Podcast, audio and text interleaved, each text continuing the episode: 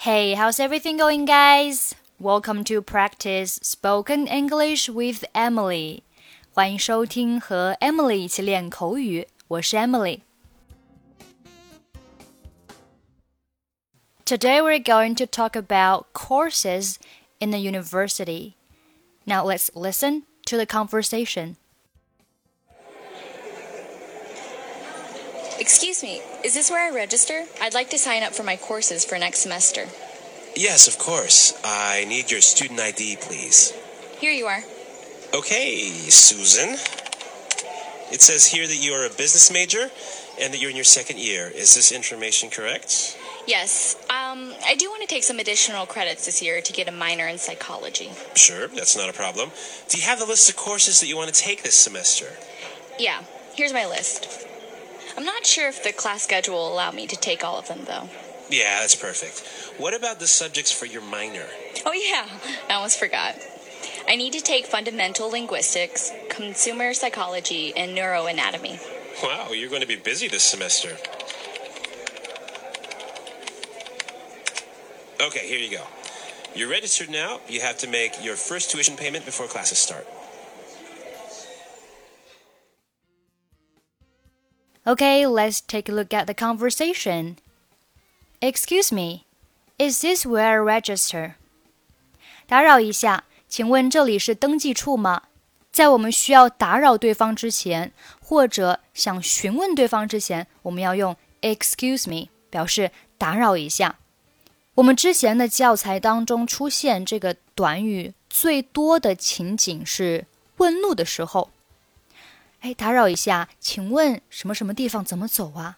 那这里的打扰一下用 excuse me，其实不仅仅是问路，很多情况下都可以用 excuse me。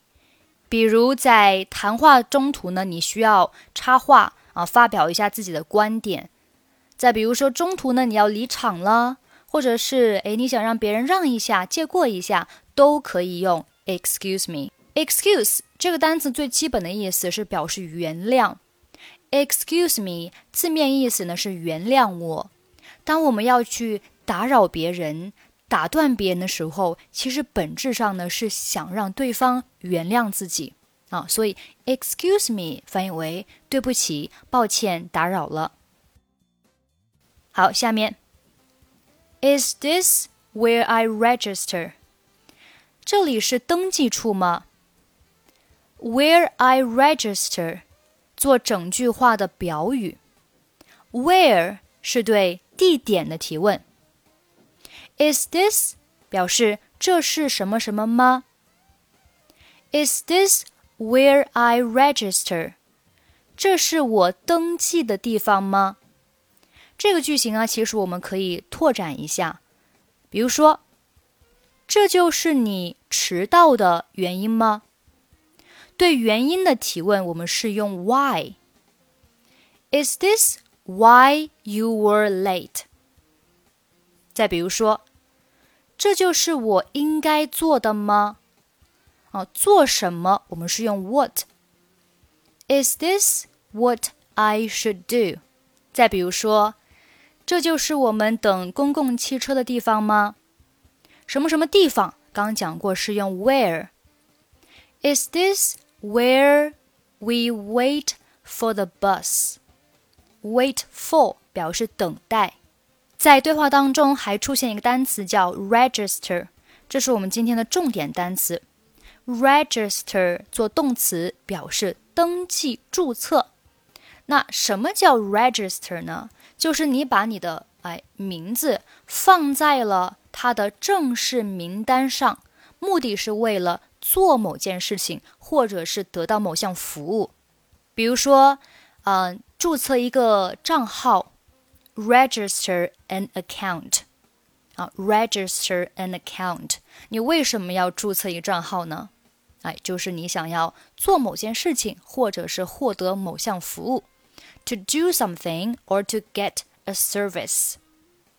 再比如说，register a company，注册公司。 register a trademark，注册一个商标。好，我们继续看对话。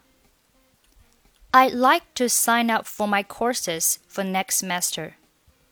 我想报名参加下学期的课程。I'd like to 表示我想要做什么事情，和 I want to 意思是一样的，但是 I'd like to 语气更加委婉一些。 后面 sign up for 也有注册的意思啊，也有注册的意思，但是呢，它也有报名什么什么课程的意思。比如说，I want to sign up for a language class。我想参加一个语言课程。I sign up for a one-year gym membership。我注册了一年的健身会员。 那这里的 sign up for 就是注册的意思。对话当中，sign up for my courses，报名我的课程，for next semester，下学期，semester 学期，next semester 就是下学期。Yes, of course. I need your student ID, please. 好的，当然可以。我需要你的学生证，student ID。 学生证，这里 ID 是 identification 的缩写，identification 拼写是 I D E N T I F I C A T I O N identification. Here you are, 给你。Okay, Susan, it says here that you are a business major and you are in your second year. Is this information correct? 好的，苏珊，上面写着你是商务专业二年级。It says，上面写着什么什么。注意这里呢不是上面说，而是上面写。A business major，这里该怎么理解呢？Major 它的意思呢，有主修科目， 也有主修学生。所以，a business major，它的意思是主修商务的学生。当然，major 也可以表示主修科目。比如说，What's your major？你的主修科目是什么？What's your major？She's an English major。她是英语专业的学生。那这里的 major 就是什么呀？主修学生。再比如说，She's a French major，她是法语专业的学生。Major 也可以做动词，表示主修什么什么。Major in 啊，major in 后面加专业，比如说，She majored in English，她是英语专业的。She majored in English，所以呢，我们嗯。可以有两种表达，她是英语专业的学生。第一个是 She's an English major，第二个是 She majored in English。一个是做名词表示主修学生，一个是做动词表示主修什么什么。好，我们继续往下看。And you are in your second year，你是大学二年级。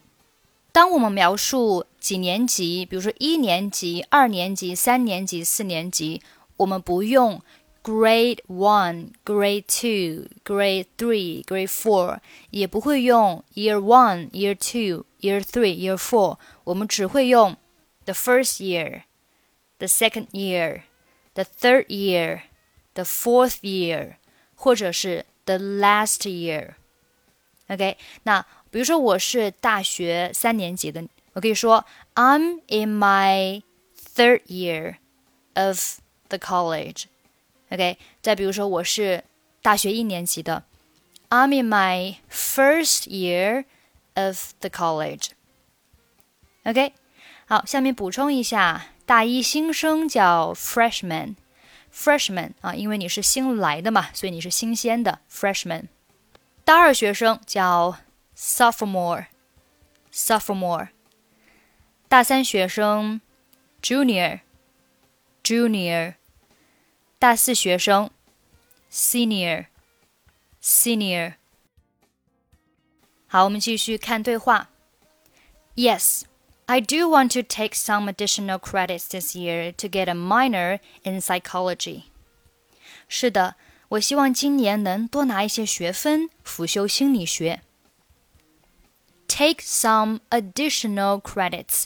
Additional 表示额外的 啊，就是我想我今年呢想在额外在额外获得一些学分，credits 学分。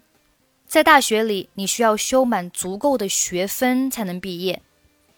I do want to take some additional credits，就是我的确啊，这里的 do 表示的确、确实，我确实想额外的修一些学分啊，take some additional credits this This year 今年。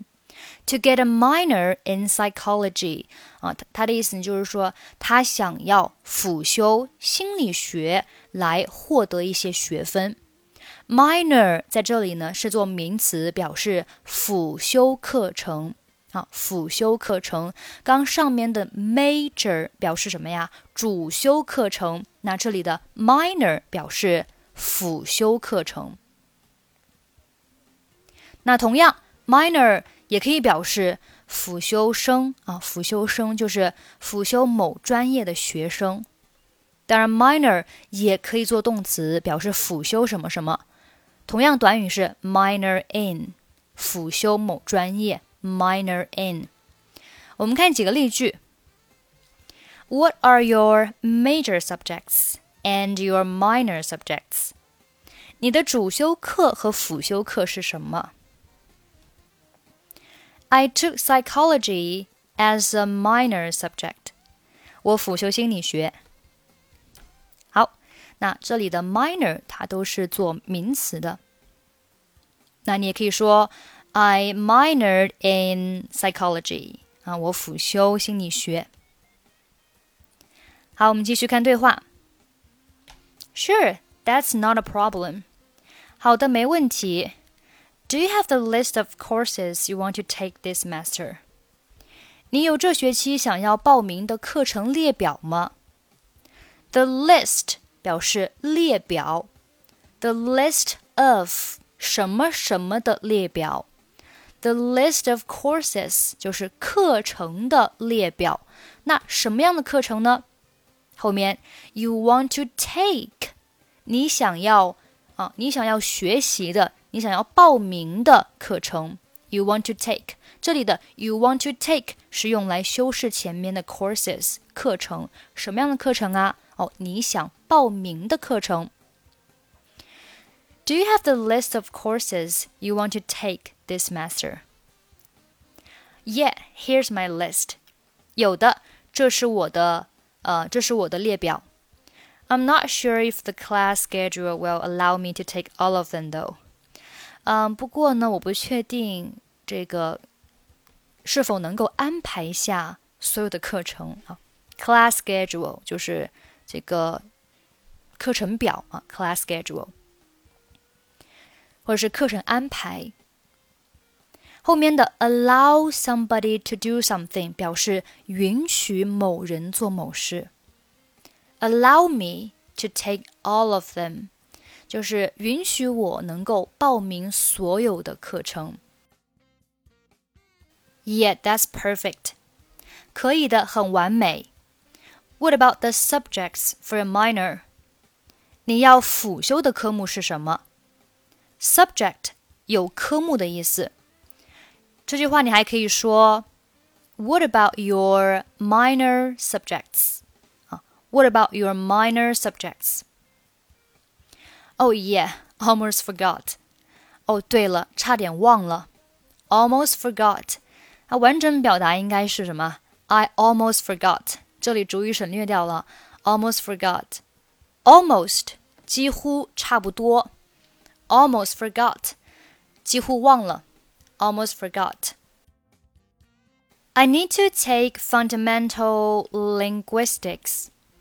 我想要辅修基础语言学 （consumer psychology）、消费者心理学 and neuroanatomy，还有神经解剖学。Wow, you're going to be busy this semester. 哇，你这学期会很忙的。You're going to be busy. 你会很忙的。This semester 这学期。 Okay, here you go. 好了，给你。You're registered now. 已经注册好了。You have to make your first tuition payment before classes start. 你需要在课程开始之前先交学费。Make your first tuition payment。那这里的 make 什么什么 pavement 表示支付啊，支付什么什么 tuition 学费。 Make your first tuition payment before classes start，在课程开始之前。Before 在什么什么之前。Okay, that's pretty much for today. 欢迎关注我们的微信公众号“英语主播 Emily”，获取更多免费英语课程和资料。最后，我们再来听一下今天的 conversation。